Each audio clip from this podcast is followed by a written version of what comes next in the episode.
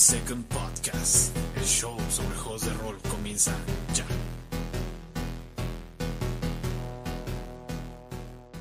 ¿Qué tal aventureros, aventureras y referees? Bienvenidos a otro episodio de su podcast Roll per Second, el show donde hablamos sobre juegos de rol independientes, sus mecánicas y la teoría detrás de ellas. Súper contento de estar con todos ustedes en este episodio número 22 de la temporada 2 de Roll per Second. Y vaya, vaya, vaya que hemos tenido por acá un mes bastante, bastante ajetreado, tanto por parte de Coldcom, tanto por parte de Roll per Second. Ha sido un mes muy ocupado, pero también creo que muy productivo. Si me han estado siguiendo por ahí en social media, se dan una idea de que todo lo que ha estado pasando, Que de hecho vamos a hablar ahorita un poquito acerca de ello.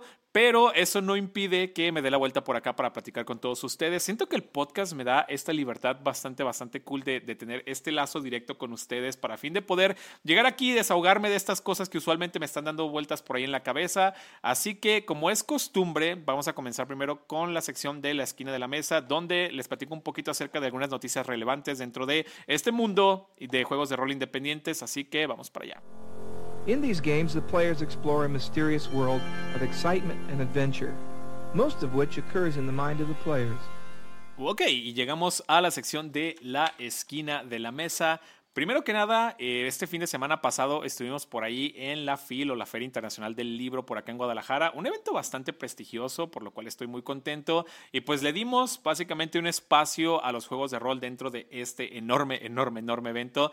Eh, estuvimos por ahí platicando un poquito acerca de los juegos de rol, qué son, cómo, cómo funcionan y demás. Y justamente estuve por allí grabando la charla, entonces toda la charla completa la pueden encontrar en mi página de Patreon por si les interesa. Se pueden unir prácticamente por dos dólares y de ella tiene acceso a esta charla. Creo que estuvo muy interesante. Estuve por ahí acompañado de Sergio Bravo, que fue como el moderador. Estuvo por ahí también nuestro amigo de Indie Maze y por supuesto mi partner en crime, el buen Hugo Hernández de The Dead Die Club. Así que si quieren ver esta charla y escucharla, pues dense una vuelta por ahí por mi Patreon. Dos dolaritos y desbloquean un montón de contenido súper, súper cool. ¿Sale? Siguiendo adelante.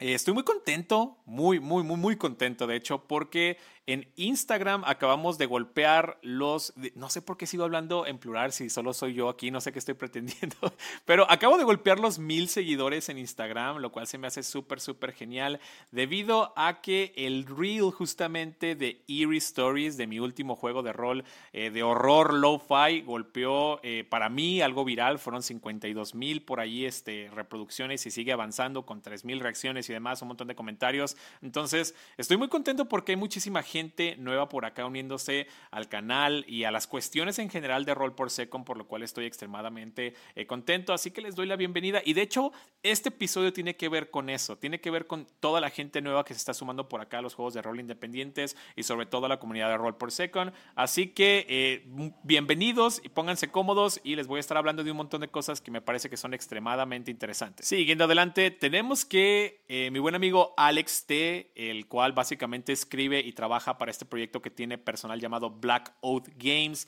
acaba de anunciar hoy, justamente hoy en la mañana, acabo de ver por ahí un Twitter, un tweet más bien dicho, que ya está lanzándose como diseñador eh, o editorial totalmente este, independiente de tiempo completo, que para mí es el sueño. Entonces, una gran felicitación por ahí a Alex T. Tiene un montón de trabajos increíbles que les súper recomiendo eh, vayan a checar. De hecho, esta página que están viendo ahorita por acá en pantalla, porque recordemos que el podcast tiene también por allí eh, video, se llama Black Oat Games y tiene unas cosas increíbles. De hecho, yo les recomendaría por allí eh, lo que sería, oh, Disciples on Bone and Shadow es un must. También tiene por allí lo que es eh, Incienso Hierro o Incense and Iron, está muy bueno. Y hay uno que pone seguido por ahí gratuito, que de hecho no se está. Ah, se llama eh, Blood Moon, me parece que se llama. Ah, Blood Moon Apocalypse, que es este justamente de por acá, que es de Apocalipsis Zombie. Entonces tiene unas cosas increíbles. Vayan, apóyenlo porque van a estar toda nuestra ayuda para fin de mantenerse como diseñador de tiempo completo, ¿sale? Siguiendo adelante, tenemos también por allí un release o básicamente un lanzamiento de juegos llamados Cal Arad. Este juego está, me da mucha curiosidad porque he visto mucha gente hablando de él, pero siento que son de esos juegos que solamente los ves si sabes, o sea, solamente sabes si sabes, por así decirlo, si estás dentro de la escena. Y he visto que mucha gente que respeto mucho y que tiene un trabajo increíble está hablando mucho de Cal Arad. Incluso, así como spoiler alert, alguien un miembro, un miembro dentro del Discord de Roll Per Second, creo que ya lo está traduciendo de manera oficial con permiso del autor. Así que vayan y denle una checada así rapidísimo. Dice que es un rule set o es un sistema de reglas de dos dados de seis o un hack que básicamente combina algunos aspectos favoritos de Morkborg, este, Black Sword Hack, incluso OD&D. Y OD&D ya saben que es de mi mera miel, así que eso está súper genial. Por otro lado, también tenemos un release de eh, Príncipes de Navidad por parte de nuestros amigos de Reroll, que es básicamente esta experiencia o un juego de rol de vivir una película navideña de bajo presupuesto en la comodidad de tu mesa o tu casa, lo cual está bastante curioso. Le estoy dando por ahí una mirada, todavía necesito terminar de verlo, pero lo importante aquí es que ya salió y que pueden ir a obtenerlo totalmente gratis, pero si pueden, pues donen por allí una cantidad, ¿sale? Y última noticia, esta noticia, Dios, ok, esta noticia sí me llenó de un poquito de rabia, de un poquito de tristeza.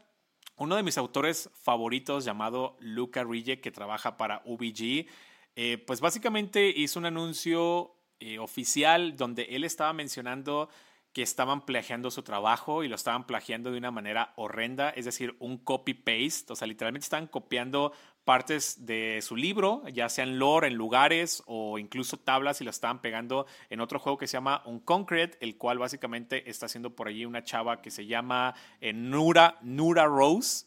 Entonces, el plagio, ¿no? Es básicamente lo que estaba él anunciando. Anunció esto por allí en su cuenta de Patreon, en su página oficial, que obviamente estoy siguiendo constantemente. Y sí me llenó muchísimo de tristeza, sobre todo porque esto es un tema del cual les quiero este, hablar eventualmente siento que el plagio se está volviendo algo muy constante, no solamente en el nivel de industria donde se maneja Luca Rige, que es básicamente ya el nivel profesional, sino incluso el nivel bajito en el que estamos muchos desarrolladores como un servidor. Y es lo que me da mucha, mucha tristeza y a la vez me da mucha rabia, pero ya tocaremos este tema eh, un poquito más a fondo, ¿sale? Igual quería anunciarlo, como que dando una especie de preview, de teaser, por así decirlo, así como que, ah, una pequeña probadita de, de un tema que vamos a estar tocando más adelante, pero sí es muy triste ver este tipo de cosas. Y creo que con esto concluimos la esquina de la mesa, así que vamos a saltar al tema principal de ya, que creo que va a estar muy interesante para todas las personas que han estado llegando por acá a Roll per Second y al hobby en general. Entonces vamos para allá.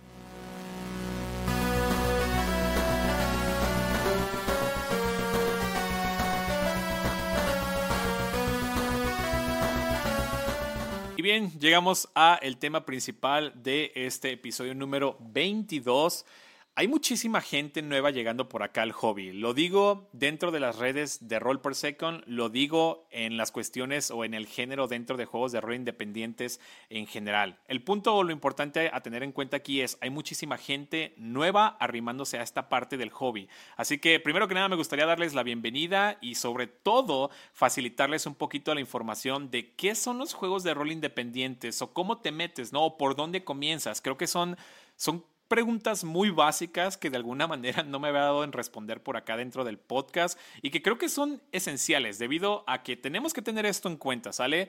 Como cualquier cosa, eh, los juegos de rol tienen como que estos subgéneros, los cuales puedes empezar a bajar de manera brutal o constante y entre más bajas o más te metes dentro de estas raíces de lo que son los juegos de rol, pues más información hay, más cosas que aprender hay, hay un, como que una, una curva de aprendizaje, una línea de aprendizaje que se vuelve cada vez más complicada entre más bajas, ¿sale? Entonces, creo que la idea de facilitar esta información a todas las personas que están llegando nuevas de, ok, me gustan los juegos de rol, quiero saber qué es, ¿no? O puede haber que incluso gente por ahí que totalmente no saben absolutamente nada de juegos de rol, ¿no? Entonces, Creo que lo esencial aquí sería ser primero claro, ¿no? ¿De qué son los juegos de rol? Bueno, los juegos de rol son básicamente eh, una especie de juego de mesa narrativo en el cual se tiene una conversación con varias personas y todos estamos contando esta historia de diferentes géneros, pueden ser de lo que sea, ¿no? Fantasía, que es lo más común, o con estas cuestiones de calabozos y dragones. Ya, con eso ya resumimos qué son los juegos de rol, pero ¿qué son los juegos de rol independientes, ¿no? O sea, ¿qué, qué es un juego de rol indie?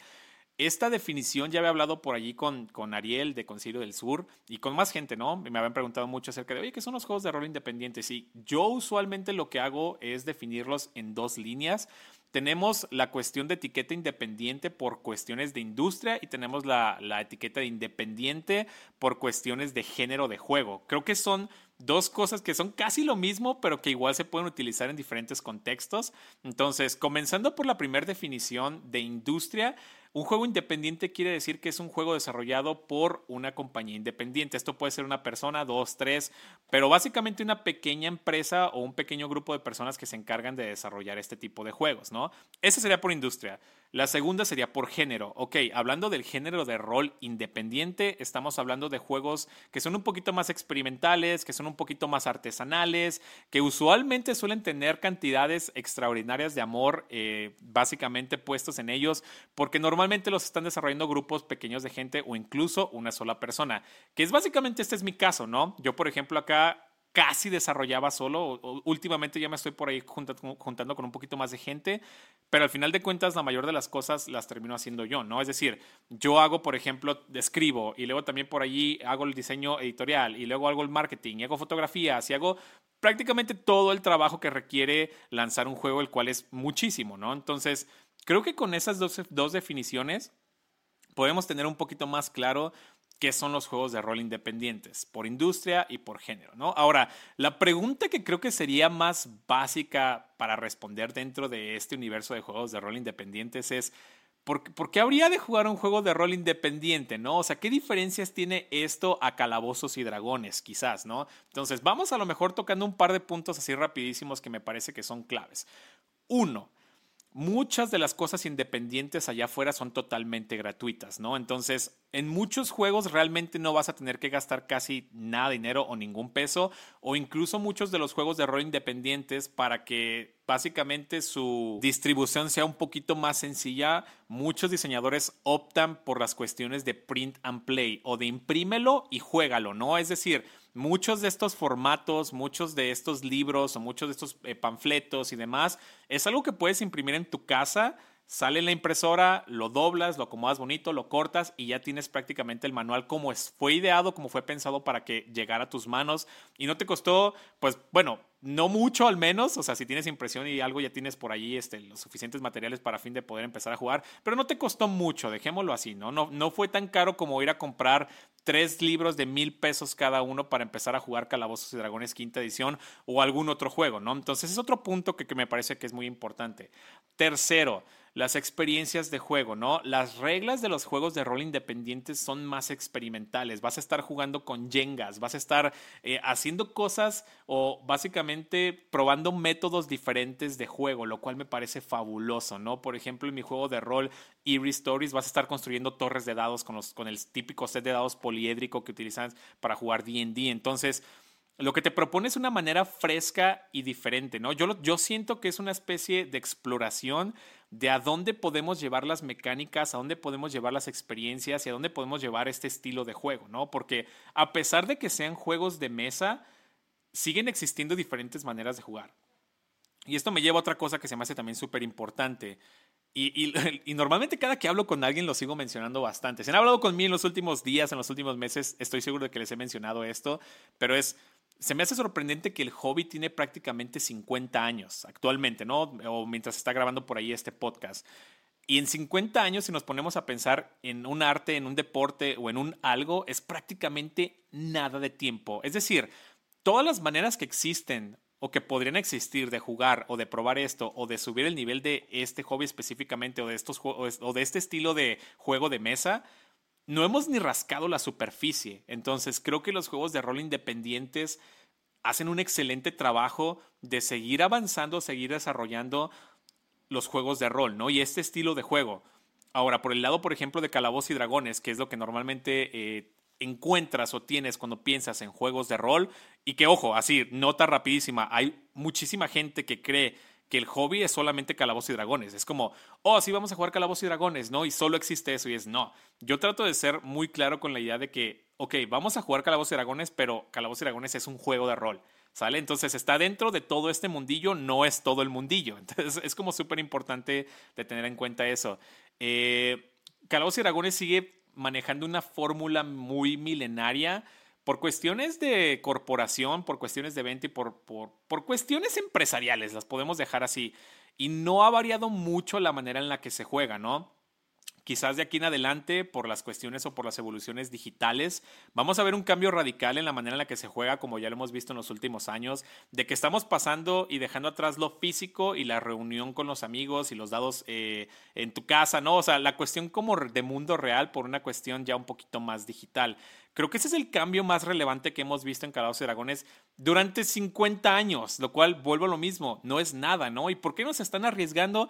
Pues porque tienen todos estos protocolos y porque antes que nada son una empresa y antes que nada están ganando dinero, ¿no? Entonces, creo que el cambio más grande que hemos visto que haya propuesto Calabozos y Dragones en 50 años ha sido ese. Si lo comparamos con los juegos de rol independientes, pues bueno, en los juegos de rol independientes hay muchísimas cosas, o sea, no hay un punto de referencia como que balanceado claro para, para y Dragones respecto a esto, ¿no? Entonces, eso es muy importante de tener en cuenta. Y esas son como que algunas de las diferencias que tiene meterte en los juegos de rol independientes a irte contra calabozos y dragones, ¿no? Entonces, es accesibilidad, es precio, es eh, sabor, es experiencia, es algo totalmente diferente. Y ya así como que extra que yo voy a agregar, para mí es, es hay una especie de sentimiento y de movimiento muy punk o sea, como muy antiempresarial dentro de este tipo de juegos, ¿no? Y lo digo como un movimiento porque la manera en la que se distribuyen es muy parecida a la, manera en la que se distribuía, por ejemplo, la música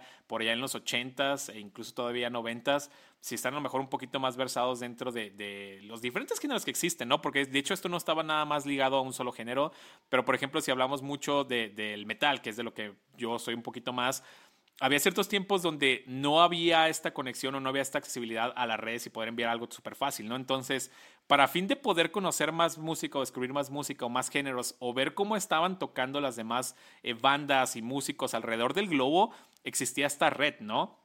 Es decir, tú conocías, eh, yo estaba aquí en México y a lo mejor yo conocía a alguien que estaba en el mismo movimiento, que le gustaba lo mismo que a mí, a lo mejor en Europa, ¿no? Y entre los dos nos podíamos cambiar música. Yo le enviaba un paquete, él me regresaba uno y empezábamos a intercambiar estos juegos y estas experiencias, estas maneras de ver la vida totalmente diferentes. Lo comparo muchísimo porque para mí es exactamente lo mismo dentro de los juegos de rol. Yo estoy aquí en México, pero a la vez tengo un montón de conexiones a través de todo el globo, ¿no? De otros diseñadores que me están pasando su trabajo, que yo le estoy pasando mi trabajo y que estamos compartiendo o incluso haciendo promoción de nuestros mismos trabajos alrededor de lo que yo llamo la escena de juegos de rol, ¿no? Que eso es importante y creo que me estoy saltando un punto muy importante ahora que lo estoy pensando también, antes de seguir adelante con la conversación, ¿no?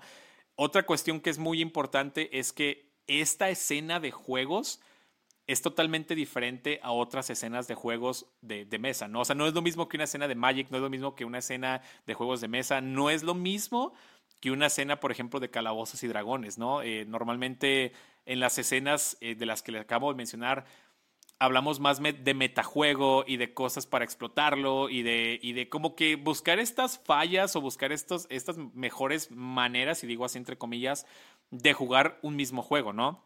En la escena de juegos de rol independientes hablamos de desarrollo, hablamos de arte, hablamos de maneras diferentes, de mecánicas, de hablamos de, de prácticamente todo lo que tiene que ver con la creación y la manera en la que se sienten los juegos, ¿no? Entonces, la escena es muy unida y la escena trata muchísimo de sacar y de impulsar los diferentes proyectos que se están gestando en ella misma.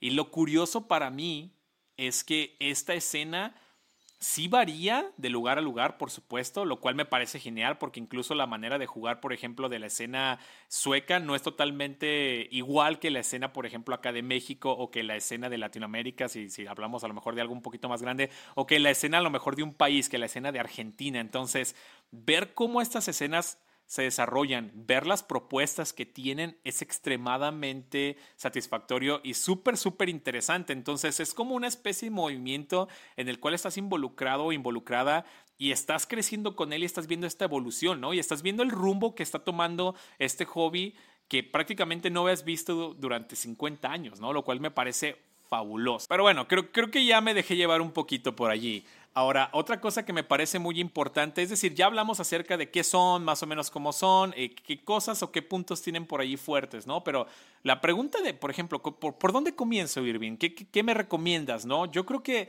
lo ideal para mí es empezar, obviamente, con un juego que te, que te llame la atención o que te agrade, pero traté de separar o de escoger algunos que me parece que son muy buenos representantes de lo que son los juegos de rol independientes, ¿no? Entonces, vamos a comenzar con tres que están en inglés y que son como que buenos exponentes de este movimiento, ¿no?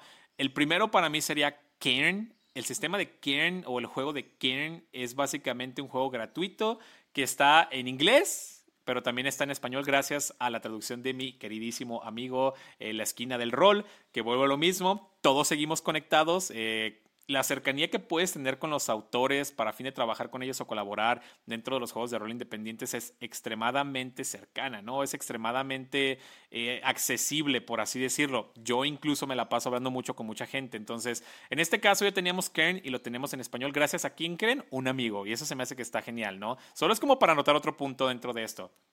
Kern entonces... Es un juego que tiene unas reglas extremadamente sencillas, extremadamente brutales, es gratuito y lo genial o lo que se me hace muy padre de este juego es que es muy buen ejemplo por las diferentes, o sea, presenta reglas familiares, pero que se sienten totalmente diferentes de lo que ya conocemos del típico dado de 20 o el sistema que hemos jugado toda la vida de Calabozos y Dragones. Entonces, es una propuesta tan buena y tan versátil y tan sencilla que puedes aprender a jugar Kern y lo puedes empezar a hackear, ¿no?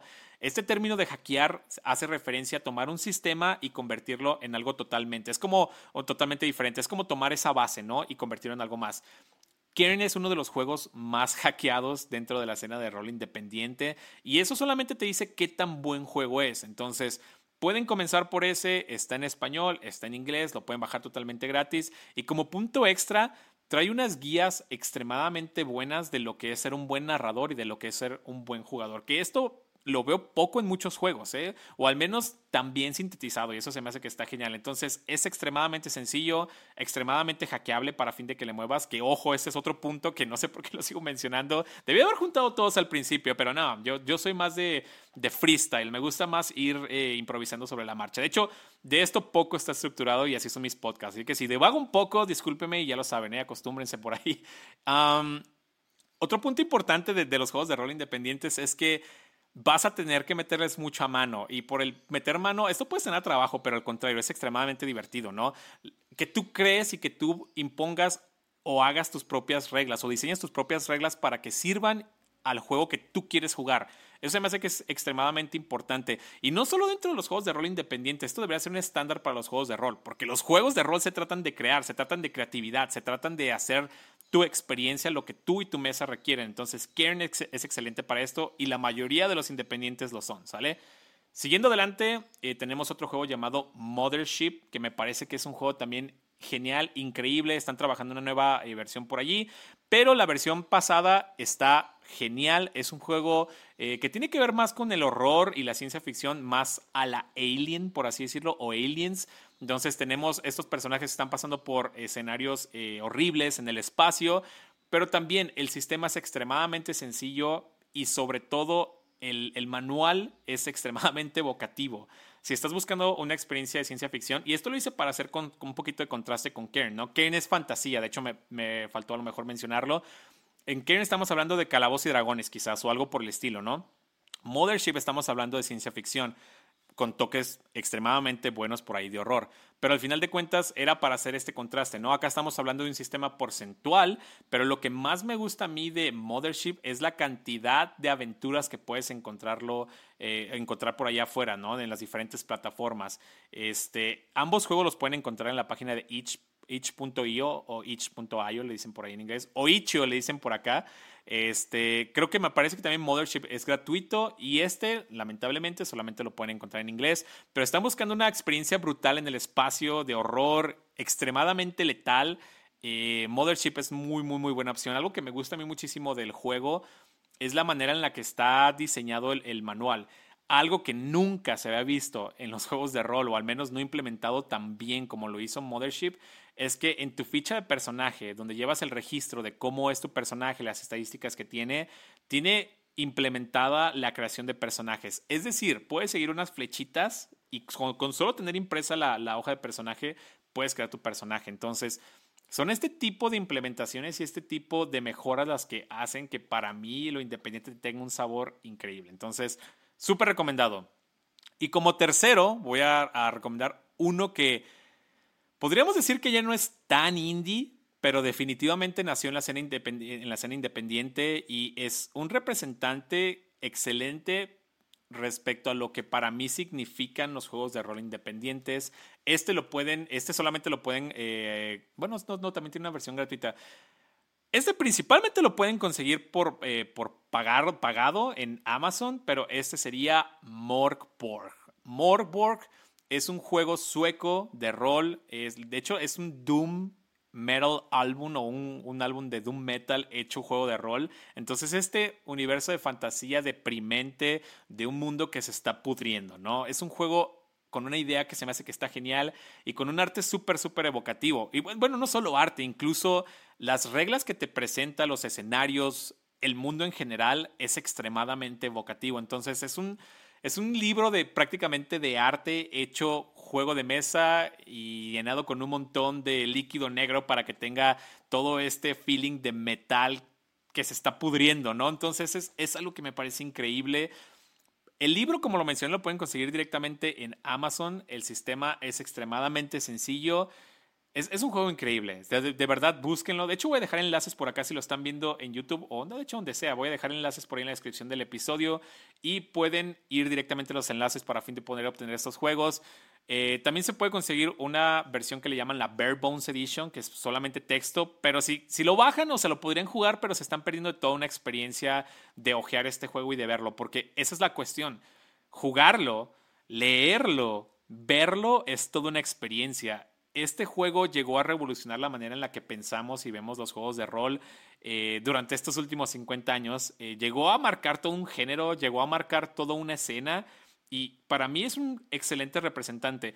Mencionaba que a lo mejor ya no es tan indie porque a lo mejor ya, ya explotó a un nivel ya más mainstream o ya a un nivel más, digámosle, de industria superior quizás. Ya se está codeando por ahí con Free League. Este, entonces, a lo mejor se puede sentir como que ya tronó como un producto ya más grande, pero aún así los creadores siguen manteniendo esa esencia que nos encanta, sobre reglas extremadamente ligeras y sobre todo creativas y con un arte excelente. De verdad, es toda una experiencia ver este, este libro, ¿no? Si, incluso si ves el PDF puedes darte una muy buena idea, pero el tenerlo físico, de verdad que es extremadamente recomendable, ¿sale? Entonces, pueden este, entonces obtenerlo de paga por Amazon o pueden bajar la edición de Bird Bones Edition. Igual enlace los voy a dejar por acá abajo y pueden obtener Morborg, ¿no? Ahora, hablemos de juegos de rol no diría, o sea, al principio pensé y dije, estaría padre que nos fuéramos a lo mejor Latinoamérica, pero Latinoamérica es muchísimo para abarcar, honestamente. Entonces creo que juegos de rol mexicanos está, está bastante, bastante bien. Eh, igual, para los que no sepan, yo resido en Guadalajara, México, entonces vamos a hablar de lo que sí les puedo decir así con conciencia cierta de que hay por acá en México, ¿no? Entonces, antes de mencionar a los demás, voy a soltar los míos para quitar eso de totalmente de en medio y comenzaré por diciéndoles Exium RPG, que es un micro juego de rol de reglas extremadamente sencillas para jugar fantasía clásica. Es totalmente gratuito, te puedes meter ahorita, lo bajas, lo imprimes, como lo mencionamos, y ya estás jugando prácticamente un juego de rol, ¿sale? Eh, bueno, recomendaría extremadamente muchísimo eh, que vieran por allí el, el, video, que hecho también voy a dejar por ahí en comentarios, de qué son los juegos de rol de Braimar. Estos son cinco minutos y te explica qué son los juegos de rol. Si ya tienes idea de esto, agarra sección y ya estás corriendo prácticamente. No necesitas dados raros, si puedes agarrar los, los dados de seis caras o los cuadritos que tienes por ahí en tu Monopoly y puedes empezar a jugar prácticamente de ya, con una libertad increíble, ¿sale? Exium eh, ha tenido un montón de descargas, es mi juego más popular, es el primero que lancé por allí. Y hay una comunidad bastante grande a la cual te puedes unir por allí en el servidor de Roll per Second, donde están creando cosas nuevas, material. Y esto es mucho de lo que estoy hablando. Este espíritu de comunidad y de crear cosas para algo que quieres y luego compartirlas es algo muy Exium y es algo muy de juegos de rol independientes. Entonces, si quieres jugar fantasía, o de hecho lo podrías adaptar prácticamente a lo que sea, lo podrías hackear. Pero su eh, ambientación, como quien dice default o su ambientación por defecto sería fantasía clásica. Entonces, ese sería el primero. El segundo es el que acabo de lanzar hace poco llamado eh, Eerie Stories RPG, el cual es un juego de horror low-fi con el cual puedes contar historias de horror. Este sí tiene precio, eh, pero lo que te llevas dentro de este libro es arte por allí, por un artista local llamado Jonas Beta, en la que le mando por ahí un abrazote, el cual me apoyó para hacer este, este proyecto. Una maquetación ya de un nivel un poquito más grande. Te llevas toda una experiencia a la hora de ver este PDF y sobre todo un buen descuento a la hora de poderlo adquirir por allí de manera física dentro de México, por supuesto. Es un juego de rol donde controlas básicamente, todos controlan a un solo personaje y son partes de su psique y están experimentando estas cosas horrendas, ¿no? Entonces es un juego dedicado al horror low-fi para fin de que te puedas divertir con todos tus amigos. Y este está muy bien para comenzar porque como todos todos los jugadores controlan solamente un personaje, es más sencillo desarrollar, estas historias, incluso a la hora de contarlas porque se llevan por ahí a base de escenas. Eh, ya tenemos por ahí episodios y demás dedicados al juego, a ambos juegos, por si quieren escuchar un poquito más a fondo de estos dos juegos que yo este, desarrollé, pues les voy a dejar por ahí enlaces para que los chequen o los pueden encontrar por acá en Spotify o los pueden encontrar por acá en YouTube en una lista de, reproducción y vuelvo a mencionar, dejaré por ahí los enlaces. Entonces, quitando esos de, de en medio que son los míos, hablemos de los extras. El primero sería Nahual RPG o un juego de rol desarrollado por ahí por Miguel Ángel, el cual está basado en, la, en el trabajo en las novelas gráficas del señor Edgar Clement, que son extremadamente brutales. ¿Qué es? Pues es fantasía urbana, son estas personas o estos brujos nahuales de la cultura mexicana, los cuales son estas personas que se pueden transformar en animales, peleando contra ángeles, peleando contra demonios, peleando por, contra eh, el narcotráfico, la corrupción y todo dentro de este México fantasioso, oscuro, hermoso y extremo con un sistema de Power by the Apocalypse, que es un sistema o un, un sistema de reglas extremadamente popular por allí en la escena de rol independiente muy, muy, muy, muy recomendado. Si quieren obtener una copia física, pueden por ahí tirarme un mensaje a mí directamente o dejarme por acá un comentario. O mejor aún, tirar un comentario a la Cobolcon y pueden comprar por ahí su copia física de Nahual. Juego chulísimo, hermoso. De hecho, pueden googlear por ahí Operación Bolívar y se pueden dar una idea de más o menos el universo que tiene esto. O mejor aún, si compran las novelas gráficas, esto te queda así como súper, mega, ultra claro. No porque no venga claro en el manual, sino porque creo que es bueno darse una idea de qué es lo que vas a comprar o a dónde te estás metiendo, qué tipo de universo. Pero les puedo decir que es una fantasía urbana mexicana hermosa, muy, muy, muy bien desarrollada. Entonces, ese sería el segundo. Y tercero, mencionaría al trabajo de mi buen amigo Otto, Mascaritas Sagradas, que es básicamente este juego eh, donde van a estar jugando con luchadores, como estas películas antiguas, como estas películas pod, que sería a lo mejor como Blue Demon contra el vampiro, las momias o lo que sea, ¿no? Entonces es un sistema muy bonito, que de hecho el, incluso el diseño son como estos póster de lucha libre, puedes utilizar incluso pirinolas para fin de poder correr este juego, y se me hace que es una muy buena propuesta, es una de las mejores propuestas que tiene por ahí Otto, a mi parecer. Entonces pueden checar también por ahí Mascaritas Sagradas. Y con eso tendríamos otros tres juegos, estos específicamente de México, con los cuales puedes empezar a jugar juegos de rol independiente. Como nota así rapidísima, de los que mencioné, Exium o mi juego es el único gratuito, todos los demás son de paga, pero creo que cabe mencionarlo, ¿no? Y no solo eso, eh, hay más por mencionar, por supuesto que hay muchísimos más desarrolladores por acá en México. Eh, solo por hacer una mención así de honor rapidísima, porque son muchísimos, y si alguien se me pasa, de verdad, disculpen, no, no es a propósito, solo quería como que sintetizar un poquito algunos de los que son eh, más populares o los que me parecen un poquito más este, sencillos de aprender y demás, ¿sale? Eh, tenemos por ahí Sheno, eh, Médula, eh, The Maze, increíble. Incluso por ahí también Leyendas de Xibalba. Próximamente Rewalkers, entre un montón que hay por allí, ¿sale? ya estaremos explorando un poquito más los juegos de rol independientes de México, pero eso será en otro episodio. Ahora, supongamos que ya tienes tu juego de rol independiente. Supongamos que ya te lo leíste. Supongamos que a lo mejor tienes un par de dudas o que a lo mejor quieres platicar con alguien más. ¿A dónde vas a hablar de juegos de rol independientes? Esto me parece que es una pregunta muy buena. ¿no? El primer lugar que se me viene a la mente y que tengo que recomendarles es que vayan directamente al servidor de Discord de Roll Per Second, donde hay un montón de gente que está hablando, charlando eh, sobre juegos de rol independientes, creando cosas para Exium, creando cosas para Eerie Stories. Entonces es un buen hub donde puedes llegar y conocer más gente, ¿no? Incluso a lo mejor también por organizar algunas partidas. ¿Por qué?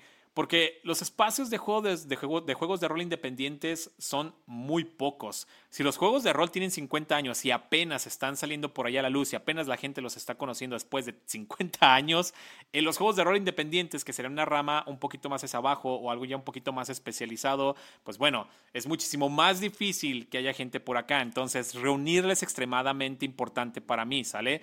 Entonces, el servidor de la Roll por Second es un punto de reunión y el segundo punto de reunión sería el primer evento de juegos de rol independientes y de vieja escuela presencial en México llamado la Cobolcon, el cual organizó un, eh, un, servidor con mi socio y mi partner in crime, el buen Hugo de The Dead Club. Ambos organizamos este evento en el cual estamos trayendo, vendiendo, publicando, haciendo y jugando muchísimos juegos de rol independientes. Ya cumplimos por ahí un año con el evento y lo realizamos en Guadalajara, Jalisco, México. Estos dos lugares me parecen ideales para fin de que vayas, platiques con gente, pongas mesas o juegues todo lo que tiene que ver con juegos de rol independientes. Vuelvo a mencionarlo. Puede que haya un par por allá afuera. Siento que estos son primero que nada los más cercanos y los que yo estoy impulsando y segundo uno de los más grandes, ¿sale? Entonces eso es súper importante tener en cuenta. Si ustedes conocen algún otro que quisieran mencionar o incluso a lo mejor lo que estábamos ahorita hablando de juegos de rol independientes, si están en YouTube dejen por ahí un comentario eh, por ahí con su juego o con su sugerencia a lo mejor de alguna otra comunidad porque están poco a poco están saliendo una que otras y estaría bueno a lo mejor tenerlas listadas para fin de tener todos en cuenta diferentes lugares a los que te puedes reunir para fin de hablar de juegos de rol independientes. Y bueno, este es un tema extremadamente extenso por muchísimos sentidos, no solamente por los que acabo de mencionar ahorita. Siento que ahorita como que rasgamos o raspamos nada más la superficie de todo lo que podríamos hablar dentro de juegos de rol independientes, pero creo que con este episodio te puedes dar una muy buena idea de qué son los juegos de rol independientes, por cuáles puedes comenzar, eh, dónde los puedes bajar, lo mencioné, por ahí tengo los enlaces para que vayas directamente a checarlos. Y con esto puedes empezar a tener una idea un poquito más clara de qué son los juegos de rol indies o qué son los juegos de rol independientes, cómo funcionan, por qué se les llama indies, eh, las diferentes cualidades que tienen esto, ¿sale? Eso se me hace que es extremadamente importante para todas las personas nuevas que están llegando por acá, ¿no? Rápidamente, algo que también tengo que comentar, Roll per Second o este proyecto que es de un servidor, Gil Morales, no solo se dedica a hablar de juegos de rol independientes, se dedica también por allí a diseñarlos, se dedica también por allí a hacer eventos para los demás y básicamente seguir impulsando esta escena que de verdad, de verdad es algo extremadamente único. Algo que mencionaba eh, por allí en la charla pasada que tuvimos en la FIL es que los juegos de rol es un medio único. No se parecen a las películas, no se parecen a los videojuegos, no se parecen incluso a los libros. Es un medio extremadamente único y me gusta mucho hablar de la teoría, de las diferentes cosas que rodean todo este hobby que es muy extenso, muy rico y muy gratificante. Entonces, Déjenme en comentarios, ustedes ya conocen los juegos de rol independientes. Si es así, ¿cómo los conocieron? ¿Cómo empezaron los juegos de rol independientes? ¿Qué les parecen? ¿Cómo los han disfrutado? Ya me, ya fui con un montón. Simplifiquémoslo. Eh, ¿Cómo descubriste los juegos de rol independientes? Déjenme un comentario con eso. Eh, antes de finalizar este video, quiero mandar un agradecimiento muy especial a mis leales patrons. ¿Quiénes son? Tirando Roll, David, Andrés Vargas, Carlos Mondragón, Roll en Par, Silva HDZ, Shaula, Hugo Hernández, Jorge Valdés, Eliezer, Dumlicantros, Chris Aravena, Víctor Morales y la esquina del rol. Si tú también quieres apoyar mi trabajo y recibir un par de beneficios bastante, bastante cool, únete a mi página de Patreon para obtener acceso a shoutouts, behind the scenes o detrás de escenas, eh, juegos inéditos, herramientas para tus partidas y aventuras exclusivas. Además de una mirada muy profunda a todo mi proceso para diseñar juegos de rol, con lo cual puedes empezar a diseñar tus propios juegos de rol. Eh, básicamente sería todo por este episodio. Yo soy Irving Morales y los veré hasta la próxima. Sale, cuídense muchísimo y nos vemos. Bye bye.